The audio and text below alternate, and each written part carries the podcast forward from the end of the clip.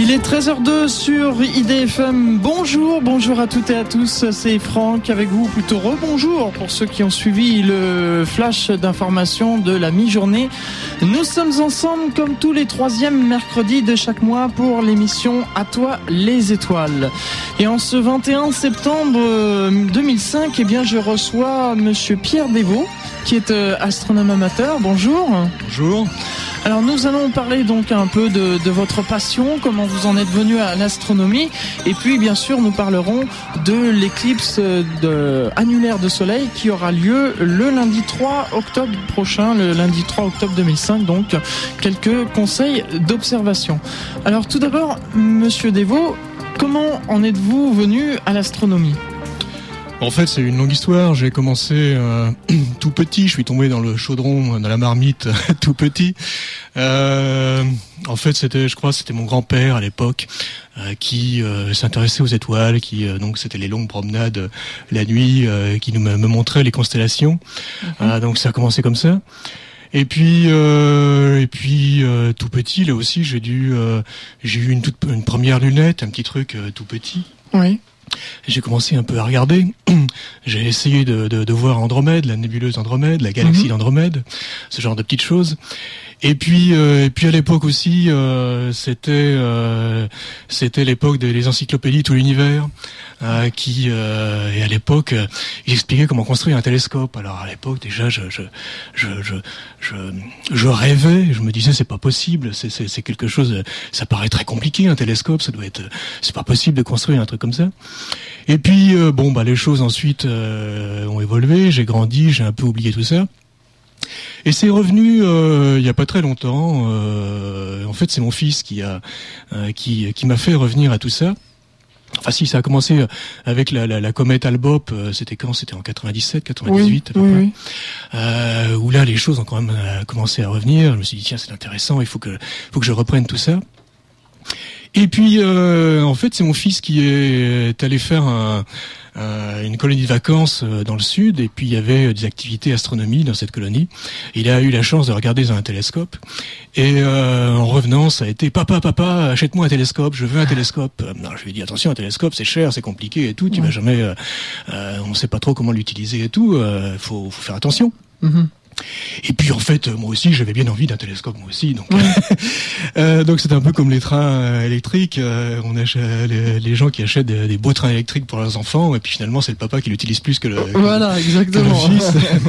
et ça s'est passé un peu comme ça. Et donc, pour Noël, à Noël, je lui ai donc acheté un télescope. Mhm. Alors là aussi, c'était le, le, rêve d'enfance, parce qu'à l'époque, quand j'étais adolescent, il y avait les, les, les, les magazines. C'était quoi? C'était Science et Vie, et puis Science et Avenir, mhm. sur lesquels il y avait des, des, des des, des publicités, euh, les premières publicités télescopes pour amateurs, c'était les Célestrons.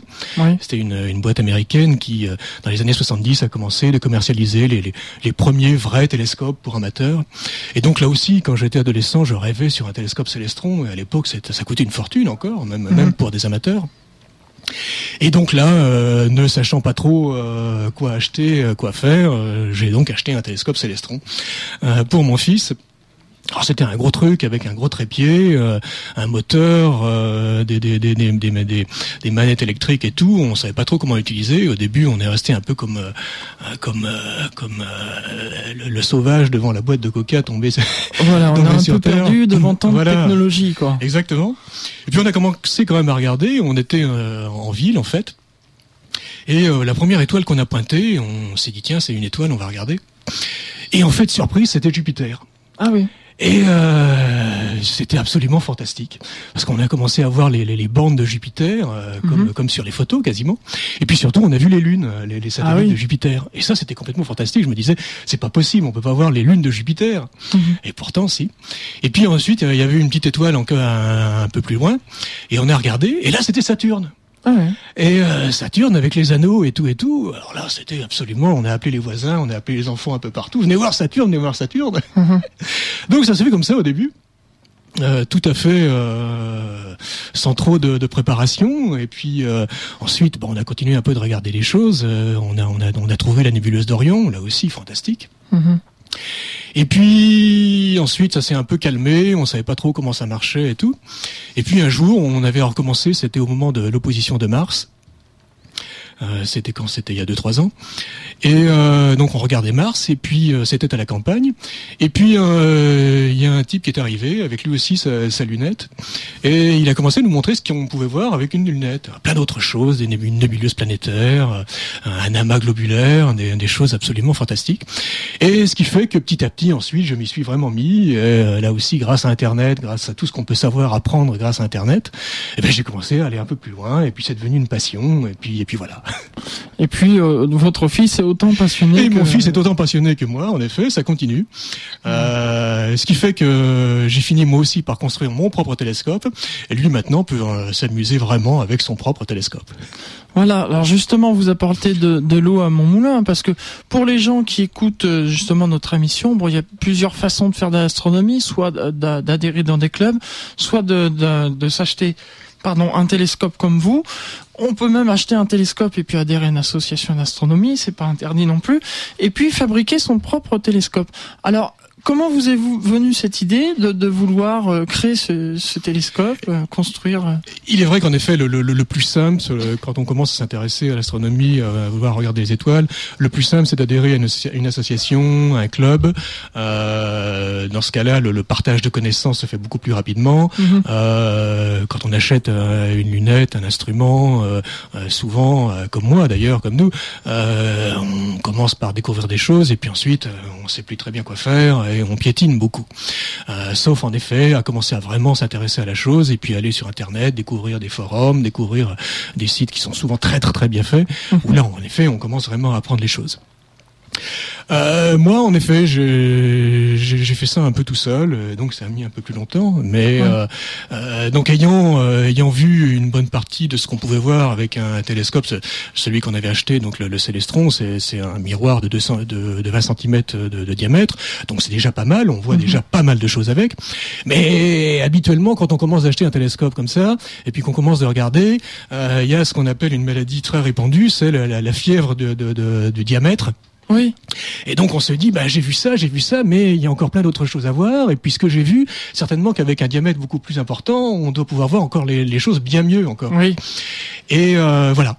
Donc ce qui fait que j'ai commencé là aussi sur Internet à voir des, des sites qui racontaient comment comment faire un télescope. Et euh, donc l'idée m'est venue, l'envie m'est venue, et puis bah, j'ai j'ai été de, un peu un peu plus loin, j'ai écumé Internet, j'ai regardé un peu partout, et euh, là aussi ces sites expliquent vraiment très bien comment comment le fabriquer, euh, donne euh, donne l'expérience, donne le, le, le retour d'expérience, et donc euh, bah voilà j'ai commencé à faire des plans, à, à, discuter, essayer de voir où est-ce que je pouvais trouver un miroir, parce que le miroir euh, c'est c'est le l'élément principal du, du, du, télescope. Le cœur, c'est le cœur, tout à fait. Alors il y a des gens même d'ailleurs qui le qui le font eux-mêmes, ce qui est euh, une expérience absolument fantastique. Mais bon, j'ai pas été jusque là. Euh, j'ai trouvé quelqu'un qui qui a fait le, le, miroir pour moi et euh, j'ai donc fabriqué le reste, c'est-à-dire l'ensemble de la monture. Euh, en bois, c'est un montage à la fois avec, avec du bois, du contreplaqué, de l'aluminium, euh, et voilà. Mhm. Et donc, dès qu'une occasion se présente, eh bien, vous sortez votre télescope. Tout à fait, tout à fait. En fait, donc le miroir, c'est, c'est euh, là aussi, j'ai rencontré quelqu'un sur Internet qui, qui commençait à, qui avait fait déjà un certain nombre de, de, de miroirs et puis euh, et puis qui m'a proposé de donc c'est un miroir ici qui fait 40 cm de, diamètre. Donc là on commence vraiment de, de voir les choses euh, très bien parce que là aussi le, le miroir c'est le c'est ce qu'on appelle un puits à photons. Donc ça ça, ça, ça, récolte de la lumière ça récolte des photons ça les concentre. Et plus c'est gros le miroir euh, plus ça récolte de lumière et mieux on peut voir de, de choses. Et là aussi c'est proportionnel à la surface. Donc un diamètre de, entre un diamètre de 20 cm et un diamètre de, de 40 cm bah 2 fois 2 et puis de l'autre côté 4 fois 4 ça fait 16 donc c'est quatre fois plus de lumière. Oui. Euh, donc euh, là était l'intérêt. Et euh, donc cette personne euh, a donc euh, fait le miroir. Alors, pour faire un miroir, c'est assez simple. C'est enfin c'est simple, c'est simple et très compliqué. Euh, il suffit de mettre en fait deux galettes de verre, de mettre de la poudre entre, et puis de, de, de, de, faire tourner, pivoter, le, le faire des allers-retours entre les deux la, la, les deux plaques de verre, comme une meule en fait. Oui. Et petit à petit, ben, en fait, le, le, le la galette inférieure se, se prend la forme d'une d'une euh, concave. Oui. Euh, donc d'abord la, forme d'une sphère, et puis ensuite la forme d'une parabole. Puis il faut faire ça de, manière très très très précise. Hein, c'est du, du, micron euh, quasiment, enfin c'est euh, même plus. Et, et, à la fin, ça donne une surface absolument parfaite, polie, et qui permet de, de, de concentrer les, les, les, les rayons de la lumière. Et puis en effet, donc maintenant, bah, ce, ce, miroir, ce, ce télescope, euh, c'est un télescope qui en fait est démontable parce que euh, tout ça c'est quand même assez lourd. Euh, globalement, ça fait une quarantaine de kilos. Ah oui, quand même. Hein. c'est démontable et à chaque fois, je mets tout ça dans la voiture et je pars à la campagne pour. je, ça me met une dizaine de minutes pour remonter le, le télescope, le, le, le, le, régler. Alors là aussi, pour régler les miroirs, il faut que que tout ça soit bien parallèle, perpendiculaire, que tout ça soit bien dans les dans le bien régler. Et là aussi, maintenant, il y a des systèmes, des petits systèmes de laser qui permettent de, de, de régler tout ça. En cinq minutes, on règle l'ensemble. Le, et puis ensuite, ben, on commence de, de visiter les, le, le ciel. Oui. Alors, quand vous parlez justement de, de fabriquer son propre miroir, c'est quand même pas à la portée de tout le monde. non, non, non, non, euh, Et là aussi, euh, ben, là aussi, il y a des clubs euh, qui, qui le font. Euh, mhm. le plus souvent, en effet, c'est c'est dans un club que l'on commence. Mhm.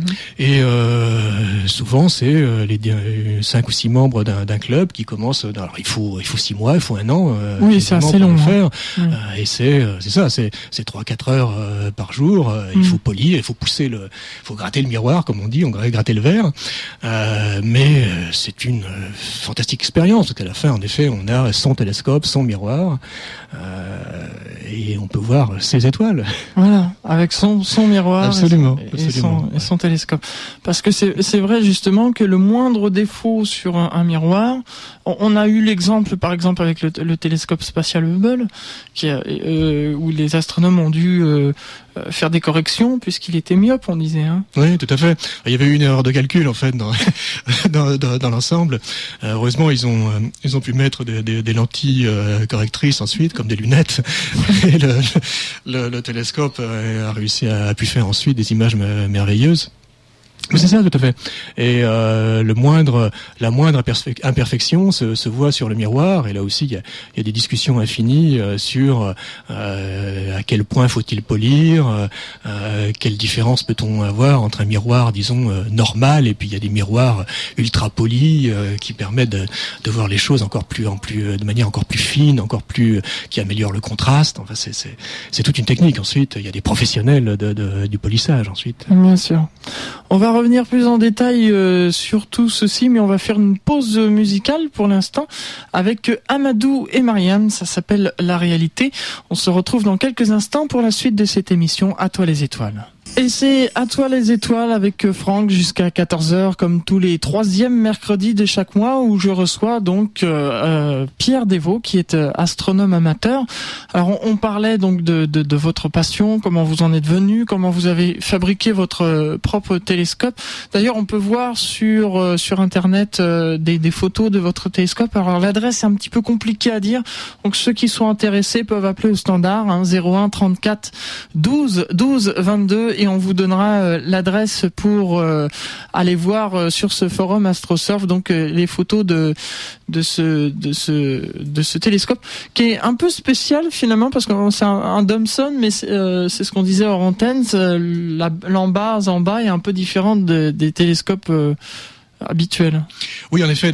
habituellement, quand on quand on pense télescope, on pense à quelque chose euh, de, de souvent c'est une sorte de, de, tuyau dans lequel est placé le, le, le miroir en bas et puis on regarde sur le sur le côté euh, en haut. Mhm. Et tout ça est sur une monture euh, souvent euh, assez lourde en, en métal. C'est les, les, télescopes du, du, commerce et puis c'est les grands télescopes aussi, la plupart auparavant, qui étaient faits comme ça.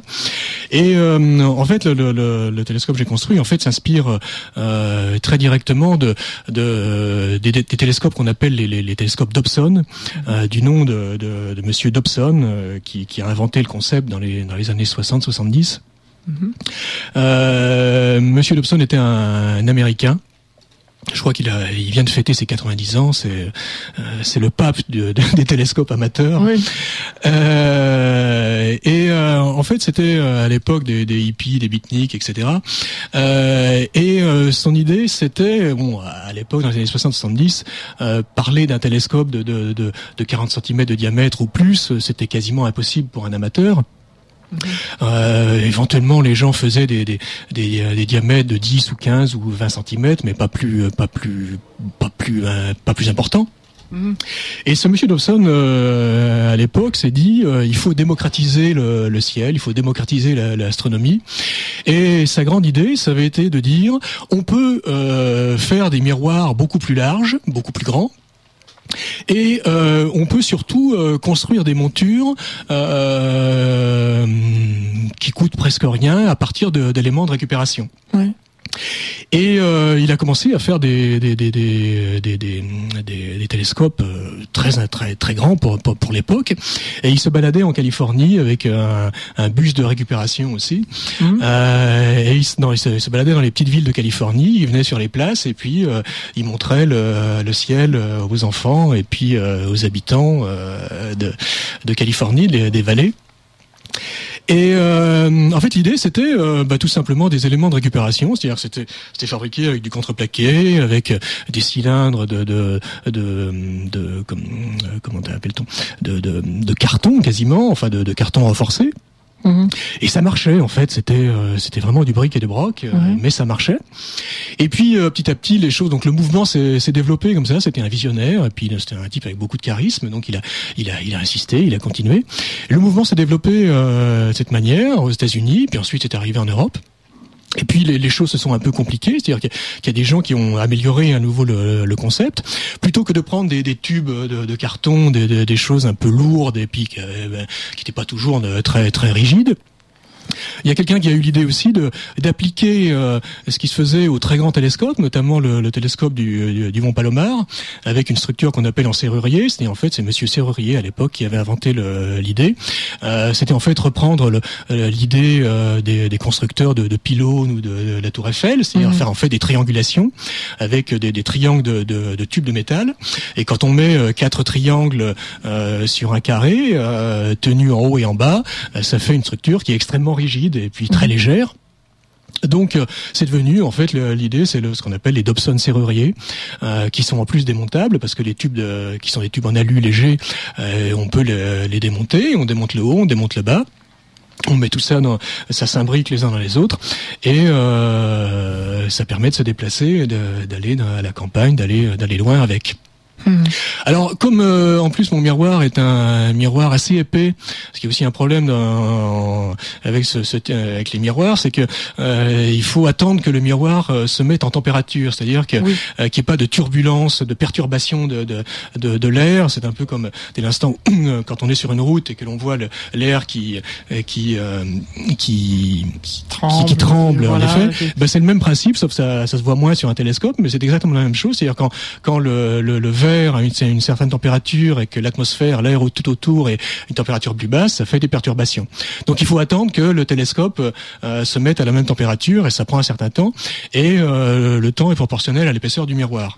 Alors il se trouve que mon miroir est assez épais donc ça met longtemps pour euh, pour se mettre à température, euh, ce qui fait que en fait il faut euh, il faut que l'air circule très bien autour du, du, miroir, ce qui ce qui fait que j'ai fait une, une structure où le miroir est quasiment totalement à l'air libre, avec tout simplement le le, le le, le, système des tubes en triangle tout autour pour pour soutenir l'ensemble, la structure. Et en fait, c'est très léger. C'est-à-dire que le, le, miroir à lui-même, en lui-même, coûte euh, pèse 20, 25 kilos, 23 kilos, et euh, la structure, euh, par ailleurs, en, bois et aluminium, pèse une vingtaine de kilos au total. Euh, voilà, donc euh, ça fait une forme un peu un peu spéciale euh, avec là aussi une une monture, une, fourche pour lui permettre de d'aller de, se déplacer en hauteur et puis également de, tourner sur sur lui-même. Mais en fait, c'est aussi la, la, la structure qu'utilisent maintenant les très grands télescopes, euh, parce que là aussi, euh, euh les très grands télescopes, euh, c'est extrêmement lourd quand on a 4 mètres de, de diamètre ou même 8 mètres de diamètre, et euh, faire des montures comme on faisait les montures de lunettes auparavant, c'est impossible. Mhm. Et c'est exactement la même chose, c'est-à-dire en fait, c'est des fourches, c'est des montures dans lesquelles le centre de gravité est très bas et euh, avec euh, tout simplement une fourche en bas euh, qui à la fois pivote en horizontal et en vertical. Donc là, il y a eu une sorte de d'interconnexion entre les amateurs et les professionnels sur les, concepts même de, de, télescopes. Et il y a même maintenant un télescope en Afrique du, du Sud, je crois, euh, qui ne pivote plus que sur un axe et en fait, les astronomes attendent que les étoiles veuillent bien arriver à la bonne hauteur au bon moment ah euh, pour commencer à pouvoir les, les photographier. Et en fait, ça coûte bien moins cher de faire un télescope fixe euh, plutôt qu'un télescope euh, qui pivote. Cela dit, ça présente des inconvénients quand même. Hein. Bah, il suffit de programmer les choses. Donc, il faut, faut, faire un calendrier et puis faire la queue. Voilà, exactement. Mais si on a envie de faire le marathon de Messier, bon, non, oui. Alors le marathon de Messier, en effet, c'est c'est c'est la grande chose. C'est les 100 objets les les, les, les, les, plus visibles, ou en tout cas les, parmi les 100 objets les, les, les, les plus significatifs euh, du ciel. Euh, Messier, c'était euh, quelqu'un au XVIIIe siècle, mhm. un astronome, euh, un des, des, des, plus grands astronomes de, de l'époque, qui a fait un catalogue de, de, des 100 objets qu'il avait pu découvrir, ou en tout cas nomenclaturer. Mhm. Et euh, depuis, les amateurs, euh, bah, c'est les premiers objets en effet qu'on regarde dans le ciel. Et il y a des gens qui, euh, c'est au printemps surtout, on peut voir quasiment l'ensemble des objets messiers du ciel en une nuit. Et il y a des gens qui font de, ce qu'on appelle le marathon messier, c'est-à-dire ils commencent, ils font le, ils font le trajet de l'ensemble des, des, objets, et donc vu, vu, vu, vu. Bon, c'est pas très, pas vraiment ma tasse de thé parce que moi j'aime bien regarder les choses un peu longtemps. Ouais. et mais bon, voilà, c'est, ça fait partie aussi des challenges euh, parmi les astronomes amateurs. Voilà, parce qu'il faut expliquer justement aux auditeurs qui qui n'y connaissent rien en astronomie que le, tout objet dans le ciel sont répertoriés soit par, dans le catalogue Messier ou dans d'autres catalogues aussi, puisqu'il en existe plusieurs. Oui, il y y a, tout objet en effet quasiment est répertorié maintenant. Il y a des, y a des catalogues pour euh, professionnels qui sont en effet euh, quasiment infinis. Euh, pour les pour les amateurs, bon, en effet, il y a donc ce catalogue Messier. Messier, en fait, c'était quelqu'un qui à l'origine euh, cherchait des comètes parce qu'à l'époque, au XVIIIe siècle, euh, quand on était astronome, euh, pour devenir célèbre, il fallait trouver une comète euh, et avoir son nom. Donc il y avait la comète de Halley, il y avait etc. Et euh, Monsieur Messier a cherché, cherché, cherché. Il a trouvé quelques comètes, pas pas pas, pas fantastiques, pas des, des très belles. Donc il n'y a pas de comète de Messier, mais il a surtout trouvé beaucoup d'autres choses. il savait pas ce que c'était d'ailleurs. Il voyait des petites taches un peu un peu floues. Ouais. Il avait un télescope, il avait une lunette, euh, un, télescope, un amateur maintenant n'en voudrait même pas. Oui. Mais surtout, il avait un très beau ciel parce qu'à l'époque, le ciel était très noir et on voyait bien les choses. Voilà, il n'y avait, pas, de pollution, lumineuse. voilà. Et euh, donc, euh, il a fait cette liste de, des 100 objets. Puis ensuite, il y a d'autres euh, d'autres catalogues. On appelle le, le, le, le catalogue NGC, par exemple. C'est le New General Catalogue qui a dû être fait au 19e siècle, je crois, la mhm. fin du 19e siècle. Et euh, qu'il a, ça va jusqu'à 10 000 ou même plus, euh, qu'il a aussi répertorié l'ensemble des objets les plus significatifs du ciel. Ouais. Oui, qui, donc on, on, quand on veut faire une soirée d'observation, par exemple, on peut se procurer ces catalogues et puis rechercher. Donc, euh... oui, là aussi, ce qui est intéressant et ce qui est fantastique euh, grâce à Internet, c'est que maintenant euh, les catalogues sont disponibles sur Internet, tout est disponible, toutes les photos sont disponibles. Euh, là aussi, quand j'étais enfant, adolescent, euh, j'avais trouvé quelques livres d'astronomie, mais pas grand-chose. Et bon, il y avait quelques photos du Mont Palomar, du télescope du Mont Palomar, mais pas plus. Alors que maintenant, on peut tout trouver, tout est disponible, et c'est ça qui est fantastique. Euh, il y a des logiciels aussi qui permettent de, de, de positionner les objets. Euh, et puis maintenant aussi, euh, pour les télescopes qu'on achète dans le commerce, il y a des systèmes informatiques. Il suffit de, de tapoter sur un petit ordinateur le nom du, de l'objet qu'on veut voir, et le télescope avec un petit moteur se positionne immédiatement. C'est ce qu'on appelle le go-to. bon, alors là aussi, il y a les gens qui aiment, il y a les gens qui aiment pas. personnellement, moi, je préfère ne pas utiliser de go-to et puis pousser mon télescope à la main et puis chercher les choses. Euh, là aussi, il y a, un grand plaisir à découvrir les choses, à se dire ah j'ai fait un NGC machin, j'ai trouvé NGC machin. Et euh, bon, c'est c'est c'est ça prend souvent du temps. Euh, la première fois que j'ai cherché la la, la, double galaxie du, du chien de chasse euh, M51, j'ai mis une nuit pour la trouver. Mhm. Maintenant, je la trouve en, deux minutes, même pas, chez OLA. Euh, mais euh, là aussi, c'est un plaisir, c'est-à-dire passer une nuit pour trouver quelque chose et finalement le trouver. Euh, bah, c'est comme si on l'avait découvert. Bien sûr. Bien sûr. Alors, euh, chose aussi que je voulais préciser, c'est que oui, on parle justement voilà de, ces fameux catalogues et puis des noms qui sont donnés aux découvreurs. Et au sein de mon association, euh, ben, j'ai entendu récemment qu'il y a une personne, je ne sais plus trop, c'était peut-être il y a trois ou quatre ans, qui euh, qui observait et donc a trouvé un, objet qui n'était pas répertorié. Il a cherché partout dans, dans des bouquins et tout ça, qui n'était pas répertorié. Donc il a écrit, euh, je crois c'est l'Institut d'astrophysique de Paris, et puis on lui a répondu qu'effectivement cet objet n'était pas répertorié. Et donc aujourd'hui il porte son nom. Comme si vous par exemple vous découvrez un objet, ça s'appellera l'objet d'Evo. Tout à fait. Et en fait il y a, y a, énormément de, de, d'amateurs qui euh, qui recherchent des comètes ou qui recherchent des astéroïdes ou qui euh, qui cherchent aussi des objets. Euh, donc les, les, chercheurs de comètes, euh, là aussi, c'est des gens qui sont quasiment, euh, enfin, qui le font avec des, des, des, télescopes pas très gros, hein, donc des, des, télescopes de 20 cm de diamètre ou 30 cm de diamètre. Par contre, d'ailleurs, pour les comètes, il vaut mieux avoir des, des c'est même plus facile d'ailleurs avec des lunettes, des jumelles plutôt, mais ça demande énormément de d'attention et donc ils balaient le ciel et puis ils regardent un objet, ils vérifient sur les cartes s'il existe ou pas. surtout sur une comète, entre deux jours, deux trois jours de différence euh, d'intervalle, euh, l'objet s'était placé. Euh, donc dans ce cas-là, c'est une comète. Alors c'est de plus en plus difficile maintenant de trouver des comètes parce qu'il y a, il y a des télescopes professionnels automatisés qui, qui balaient le ciel. Et donc c'est plus difficile. par contre, je crois que c'est en été où le, les télescopes sont en, en réparation. Donc dans ce cas-là, on peut trouver des comètes en été. Là, c'est possible. et sinon, il y a les, les, astéroïdes aussi. On peut trouver des astéroïdes. là aussi, souvent, ça se fait plus avec des en faisant des photos euh, et on compare euh, là aussi le déplacement d'une d'un astéroïde euh, sur deux photos différentes. Et puis aussi en effet des objets. Euh, il y, a, y, a, y a aussi Monsieur Renou qui a trouvé un, un objet il y a, y a, pas longtemps. Une, euh, je crois que c'est ce monsieur-là justement dont je vous parlais. et qui euh, qui ensuite, bah, c'est tout un processus. Il faut en effet aller. il faut. Il y a, je crois, c'est aux États-Unis où il y a une un organisme qui répertorie l'ensemble de ces des nouveaux objets. Et puis au bout de trois ans, le, le, le, nom du découvreur est accolé à cet objet avec un numéro. Voilà. Donc il y a en effet le Renou 1 qui existe. Voilà, c'est ça. C'est ce dont euh, on m'avait parlé donc au sein de mon club. On va s'interrompre euh, de nouveau pour une respiration musicale et puis on se retrouve tout à l'heure pour la suite de cette émission À toi les étoiles. On va écouter Gérard Lenormand qui était le samedi, ce samedi au Chénet. Il a donné un concert gratuit. il va nous chanter donc les clés. C'est tout de suite sur IDFM.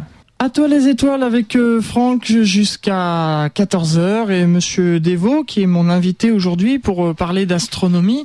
Alors on a parlé déjà de, télescopes, de d'objets qu'on peut voir dans le ciel et puis on pourrait parler de, ce qu'on pourrait voir euh, aujourd'hui, enfin actuellement dans le ciel. En plus, on a un temps superbe qui se prête justement à l'observation. Non, je vois ce que la tête. Pourquoi? Un temps superbe, oui, mais c'est, enfin, c'était la pleine lune. Euh, ah oui. Donc, oui. quand il y a la lune, c'est un peu difficile de voir euh, le, reste. Ça fait comme un gros lampadaire dans le ciel, et bah, ça, ça obscurcit. En tout cas, ça, ça, ça éclaire le ciel, et donc on, on peut moins voir le reste. de même que regarder la lune dans un télescope quand, quand c'est la pleine lune, bah, c'est un peu moins intéressant parce qu'en fait, ce qui est intéressant sur la lune, c'est aussi de voir le, le jeu des ombres qui permet de, de voir les reliefs. Et quand c'est la pleine lune, c'est joli parce que c'est grand, c'est gros, c'est une belle, euh, c'est bien rond, mais euh, bon, c'est moins intéressant que quand on regarde euh, un quart de lune ou où là on peut beaucoup on peut voir beaucoup plus les les reliefs et tous les les, les, les formations de, de la lune. Oui. Enfin cela mm. dit, on peut voir quand même le jeu des ombres même en pleine lune, non Parce que moi je, je, me souviens avoir fait des observations en pleine lune et voir quand même une heure sur une heure après ah oui, oui, bien sûr. Un changement de. Euh, oui, parce qu'en fait, euh, c'est c'est jamais vraiment la pleine lune en plus. On, a toujours une, petite partie de sur le bord qui euh, donc oui, il y a des choses à voir en effet, même avec la pleine lune en effet. Par contre, le, le, gros moment pour l'astronome amateur, c'est la nouvelle lune. C'est le moment où la lune est cachée, où là le, le, ciel est enfin bien noir et où on peut vraiment voir le, le reste. Alors les Malheureusement, malheureusement, euh, quand on dit ciel bien noir, même en, période de nouvelle lune, des fois on n'a pas toujours un, beau ciel noir parce qu'on a, on en a parlé tout à l'heure, la pollution lumineuse.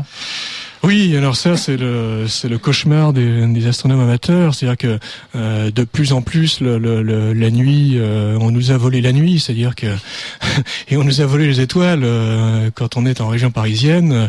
si on peut voir une, une dizaine d'étoiles dans le ciel quand on sort dehors, c'est bien le maximum.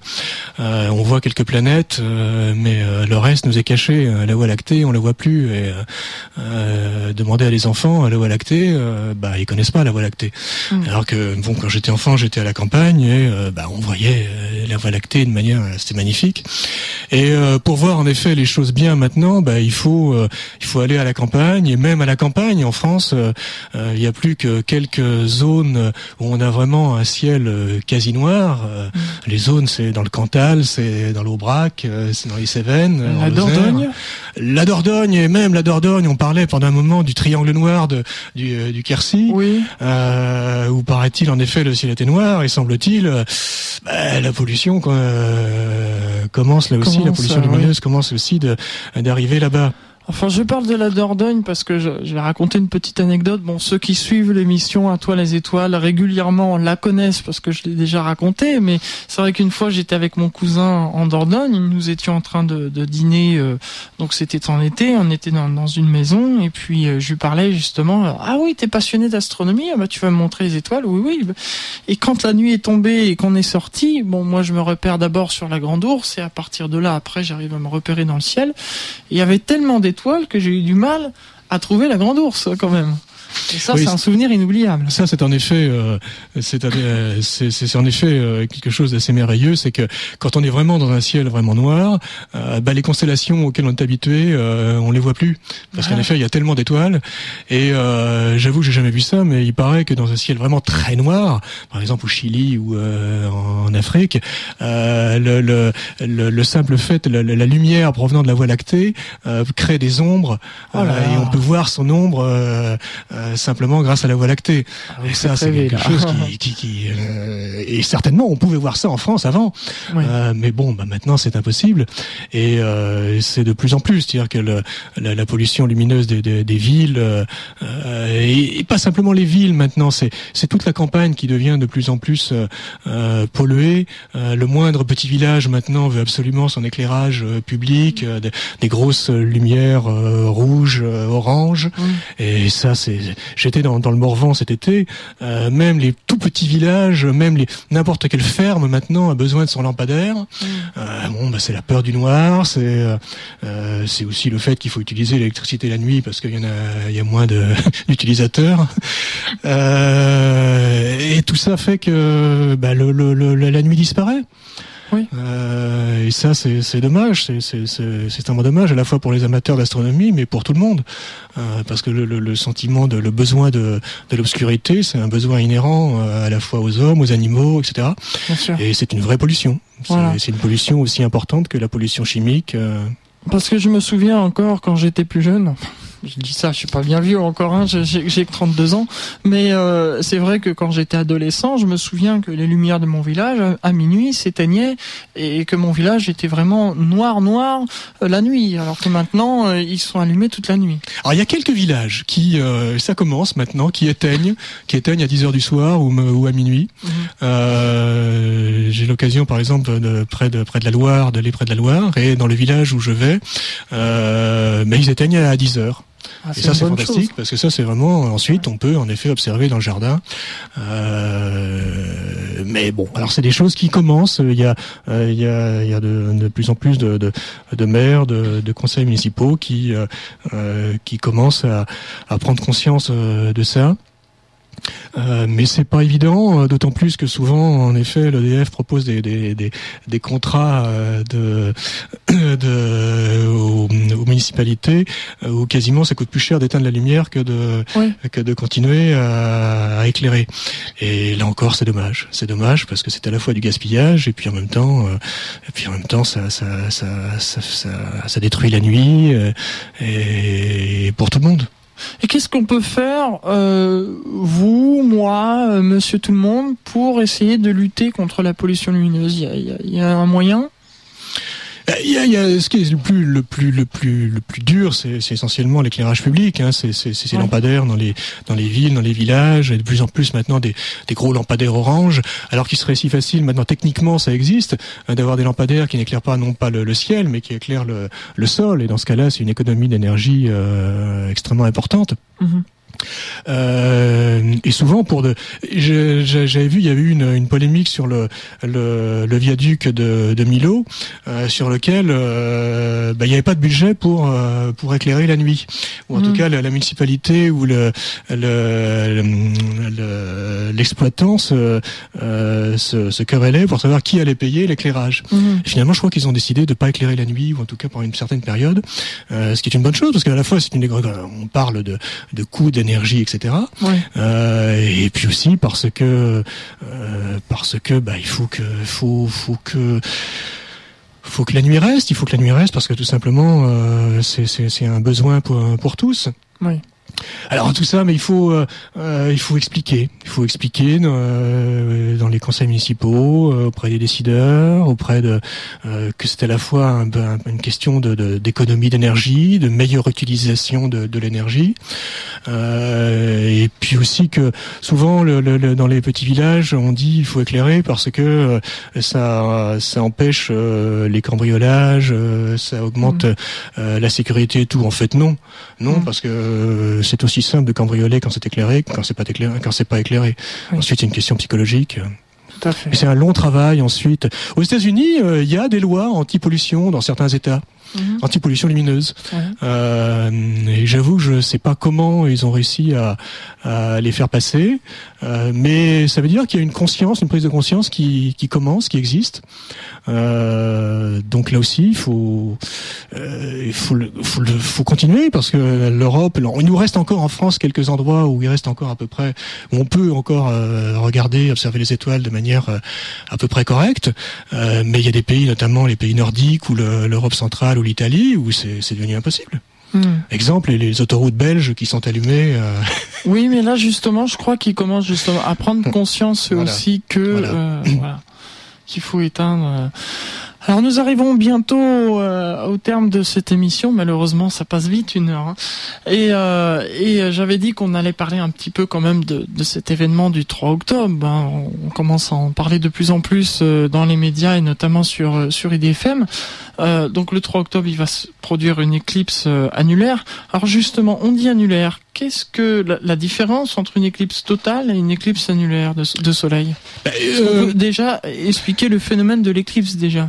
Bah, en fait, l'éclipse, euh, une éclipse de soleil, c'est tout simplement le, le fait que le, le soleil a rendez-vous avec la lune. C'est en fait la lune passe devant le soleil et fait ombre, euh, donc euh, nous cache le, le soleil. C'est-à-dire que le, plan entre le, la, la, lune qui tourne autour de la Terre et puis la Terre qui tourne autour du soleil, euh, la lune est dans le même plan à peu près que euh, que le soleil et que la Terre. Et c'est au moment où le soleil, la Terre et la, enfin le soleil, la lune et la Terre sont alignés, ça fait un compte d'ombre. Et quand on est bien placé, ben on voit plus le soleil. Mmh. Alors tout ça fait que, d'ailleurs, c'est c'est lorsqu'on a une, une, une, éclipse totale, ben, dans ce cas-là, c'est que la Lune est assez proche pour euh, obscurcir euh, la totalité du, du, Soleil. Et puis une éclipse annulaire, c'est quand la Lune euh, est un peu plus éloignée, parce qu'en fait la, la, la, Lune tourne autour de la Terre sous sous euh, l'orbite est une est une ellipse. Mmh. donc euh, il y a des moments où la lune est un peu plus éloignée de la terre que que d'habitude. Et euh, lorsque c'est le cas eh bien euh, dans ce cas-là la lune est un peu trop éloignée donc apparaît plus petite. Euh, et il reste autour de du cache en fait de de de, de la lune de l'ombre de la lune il reste un une, un anneau de, de lumière du soleil qui n'est pas caché D'où le nom annulaire. Justement. Voilà, tout à fait.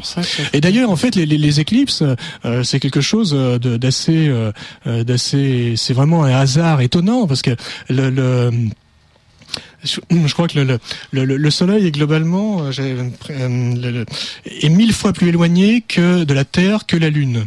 Mmh. Et euh, le Soleil, je crois, est 100 fois plus gros que la Terre, et la Lune est euh, 4 fois plus petite que la Terre. Donc en fait, le Soleil est 400 fois plus, euh, plus gros que la Terre globalement. Mmh. Et tout ça, en fait, quand on les regarde de la Terre, vu de la Terre, leur diamètre apparent est à peu près le même, c'est-à-dire en fait, ça fait un demi Mhm. Et euh, bah c'est c'est c'est par hasard que en fait la, la distance entre la entre la Terre et la Lune et la distance entre la Lune et la entre la entre la Lune et le Soleil et puis les les, les, les diamètres respectifs font que euh, quand la Lune passe devant le Soleil, bah par hasard il se trouve que c'est à peu près la bonne dimension et que on, euh, ça cache à peu près le, le Soleil. Mhm. Ça aurait pu être tout à fait différent. Oui, tout à fait. ça aurait pu être différent.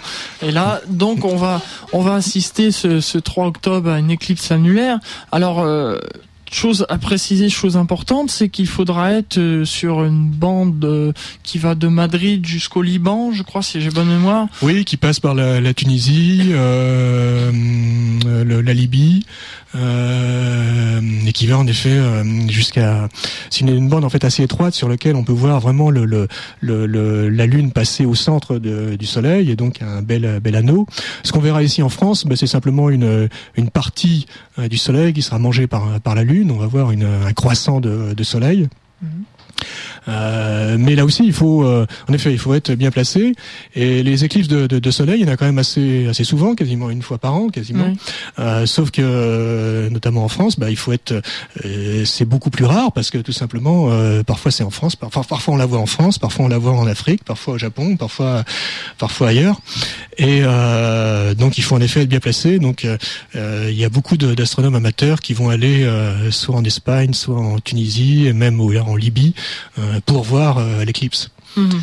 C'est intéressant d'ailleurs, c'est euh, la Libye a fait un, un gros euh, un gros travail de marketing pour attirer les touristes amateurs d'éclipses. Et maintenant, on sait que euh, Monsieur Kadhafi euh, est un astronome amateur émérite. Ah. Euh, il paraît qu'il a son propre télescope et que, en effet, quand il sort de sa, parfois, il va avec sa tente et puis son télescope sur son sur son camion pour euh, pour observer les étoiles dans le désert. Donc, la Libye est devenue un lieu à essayer d'attirer les, les les, les les amateurs d'éclipses pour relancer le pour relancer le tourisme. Euh, c'est un bon moyen d'utiliser une éclipse. Oui. Alors en plus, il paraît qu'il y a des, véritables chasseurs d'éclipses, des astronomes qui qui vont prendre carrément des, des, des journées de, de, repos pour pouvoir aller à l'autre bout du monde et assister à une éclipse. Oui, oui, il y a, il y a des voyages organisés, il y a il y a des il y a des clubs qui partent en effet. Euh, pour euh, pour aller voir les éclipses, faire des photos d'éclipses. Euh, oui, ça devient une passion. Y a, parmi les astronomes amateurs, il y a il y a il y a de tout. Il y a, y a toutes les passions sont possibles. Donc il y a ceux également qui se spécialisent sur les éclipses, comme il y en a d'autres qui se spécialisent sur la, sur l'analyse des, des, spectres d'étoiles ou autre chose. Enfin, mm. Alors, pour, pour un observateur qui se trouve euh, ici en, France, à Paris, qu'est-ce qu'on peut lui conseiller pour observer cette éclipse? Déjà, se protéger les yeux, ça c'est ah Oui, surtout ne pas regarder le, le, le soleil en face, jamais. Euh, c'est très dangereux. Euh, et puis, euh, ne pas utiliser tous les tous les bricolages euh, qu'on qu'on conseillait auparavant, c'est-à-dire les, les pellicules voilées ou euh, les, les verres fumés à la bougie, les verres fumés à la bougie ou choses comme ça. C'est extrêmement dangereux. Euh, il faut utiliser des, des lunettes euh, que l'on trouve dans les, chez les opticiens ou chez les ou chez les, les pharmaciens ou euh, un peu partout. Puis il y a des revues qui vont distribuer des, des lunettes spéciales Et puis surtout, euh, surtout euh, jamais euh, regarder le soleil avec des jumelles ou ou des lunettes parce que là, ça brûle les yeux et c'est irréversible. Donc là, surtout jamais. faut mettre des filtres, et des filtres spéciaux. Hmm. Parce que c'est sournois en plus, les yeux n'ont pas de nerfs de douleur, donc on ne sent pas justement. Et... Euh, Tout à fait. Hmm. c'est Galilée qui est mort, euh, qui est mort euh, quasiment aveugle, et très certainement parce qu'il avait regardé le soleil hmm. dans une dans une dans une lunette. Et donc il en a perdu. Galilée, le premier astronome, le premier qui a regardé dans une lunette. Oui. Très bien. Alors, Qu'est-ce qu'on peut préciser encore pour euh, pour les observateurs d'ici en France? Est-ce qu'ils peuvent observer n'importe où? Par exemple, là, on sort dans la rue, on, à, condition bien sûr d'avoir les lunettes qu'il faut, et on peut observer. Ou est-ce qu'il faut aller dans des centres d'astronomie Non, on peut regarder dans la rue, euh, en espérant qu'il n'y a pas trop de qu'il y a pas de nuages. Euh, C'est entre, ça va commencer vers 9 h je crois. Oui, c'est ça. Et euh, ça se termine vers midi. donc le, le, maximum est vers 11 h du matin. Voilà. Euh, donc mettre ses lunettes de, protection et puis et puis admirer le, le phénomène. Donc petit à petit le le, la lune qui mange le soleil, c'est absolument fantastique. Voilà, donc demander à, à, son employeur si on peut accorder quelques minutes, le temps de sortir et puis observer, euh, ou pourquoi pas même prendre sa journée carrément. Voilà, oui, voilà. Vous regardez par la fenêtre. voilà, je crois qu'il y a des collèges qui vont justement exceptionnellement bouleverser un peu leur euh, leur programme, euh, les cours et puis organiser dans la cour de récréation des, des observations de, de, de cette éclipse. C'est bien. Il y a aussi une technique intéressante, c'est de c'est de faire ça par projection, c'est-à-dire un simple euh, euh, on prend une feuille de carton avec un petit mhm. trou au milieu et euh, en fait la lumière passe par le trou et c'est en fait c'est un phénomène de lentille, c'est le, ou de, de, ce qu'on appelle les phénomènes de chambre noire mhm. et ça projette l'image du soleil sur sur une feuille de papier blanc par exemple et petit à petit ça projette l'ombre de, la lune sur enfin le, soleil prend la forme d'un croissant mhm. et ça permet dans ce cas-là de, de regarder avec plusieurs Mmh. à plusieurs sans, sans avoir là aussi de, de, de lunettes de protection. Mmh. Mais surtout ne pas regarder le soleil, mais regarder la feuille. Oui, bien sûr. Oui. Alors ici, euh, on sait que l'éclipse va être à 70%. Plus on va aller vers le sud, plus elle va être, euh, par exemple, je crois qu'à Marseille, elle sera à 85%. Est-ce qu'on va voir la, la luminosité du jour décliner? Oui, oui, oui, oui, Je me souviens de l'éclipse de, de 99. Euh, euh, on avait vu, on, avait eu en effet une, euh, un assombrissement progressif. Alors on n'aura pas en effet la nuit comme il y avait eu en 99, parce qu'il y a eu un moment en 99 on a eu quasiment la nuit. C'était assez fantastique, mais on aura un assombrissement tout à fait. Mmh. D'accord. Donc c'est assez euh, assez impressionnant quand même. Euh, ce sera à regarder. Et puis sur les animaux rapidement parce que j'ai entendu que les j'ai entendu dire que les éclipses avaient des, des, des agissements sur les animaux. Oui, euh, c'était là aussi, c'est en 99 au moment de l'éclipse, l'éclipse totale. J'étais j'étais au nord de, de, de Paris et c'était dans une forêt dans un parc. Et euh, en effet, au moment de, de l'éclipse, au moment où il y a eu la totalité, il y a eu un silence. Les oiseaux se sont arrêtés de, de chanter. Ça a été assez euh, étonnant. Mm. Et en même temps, il y a eu euh, la, la, foule qui a fait un oh. Ce qui est là encore, on, on, a ressenti tout le, tout le, le, les peurs ancestrales qui revenaient, ou en tout cas l'étonnement ancestral qui, qui revenait. il y avait autant de, de, de, de, de force, de puissance à la fois dans le dans, dans le phénomène lui-même et dans dans la foule qui euh, qui soudain s'est sentie euh, euh frissonner. Euh. Et alors rapidement, puisqu'on arrive en, vraiment en fin d'émission, euh, j'avais eu l'occasion moi de voir des ombres volantes. Donc on va expliquer ce que c'est rapidement ce, ce phénomène. Vous savez peut-être pas, non. Non. En fait, bon, euh, ce sont les, les couches de l'atmosphère, puisqu'il y a justement cet assombrissement, il y a une baisse de la température, et il y a ce qu'on appelle des ombres volantes, c'est-à-dire des couches de, de l'atmosphère qui sont à des températures différentes, et on a euh, des couleurs différentes, et donc on voit c'est comme ces ah. ombres qui, qui, qui, se déplacent. Donc j'allais vous poser la question si on allait en voir bah, jamais vu, cette éclipse euh, annulaire, mais là... Euh, Bon, vous n'avez jamais vu, peut-être que vous aurez la, la chance d'en bah voir justement. Puisqu'on arrive à la fin de cette émission, eh bien la tradition dans cette émission, c'est que je laisse toujours à l'invité le mot de la fin. Donc, euh, Monsieur Devaux, ben, je vais vous laisser euh, le, mot de la fin pour conclure cette, euh, cette émission. Bah, euh, tout simplement, je crois l'idée simplement que euh, regarder les étoiles, ça peut se faire avec n'importe quoi. Enfin, je dirais n'importe quoi. Ça peut se regarder simplement avec les yeux, admirer la, la, la Voie lactée euh, avec simplement les yeux, avec une petite lunette euh, ou un peu plus gros, et que de plus en plus euh, maintenant les, instruments sont de moins en moins chers, ou en tout cas restent souvent assez chers, mais euh, ça se démocratise de plus en plus. Donc là aussi, c'est souvent une, ça devient vite une passion, mais c'est fantastique de regarder le ciel et de le regarder avec avec ses yeux, avec une lunette, avec un télescope, un petit, un gros, et très vite on apprend à voir des choses absolument merveilleuses. Monsieur Devaux, je vous remercie merci beaucoup d'être venu ici dans les studios d'IDFM pour venir parler de, cette passion de, l'astronomie que nous avons commune.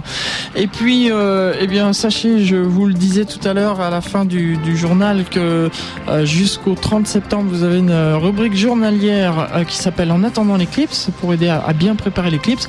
Et puis, rendez-vous tous le 3 octobre 2005. ça commence à 9h40 et ça termine à midi 23 pour être précis. Et euh, la totalité aura lieu aux environs de 11h. Et sachez que moi, je vous ferai un indirect depuis Madrid. Je me retrouverai donc sur la bande de totalité depuis Madrid pour vous commenter euh, l'éclipse annulaire. Monsieur Devaux, merci beaucoup. Merci. Au revoir à tous. Dans quelques instants, vous retrouvez l'émission Espace Jeune avec W. On se retrouve quant à nous le troisième mercredi du mois d'octobre pour une nouvelle émission d'À les étoiles. À bientôt.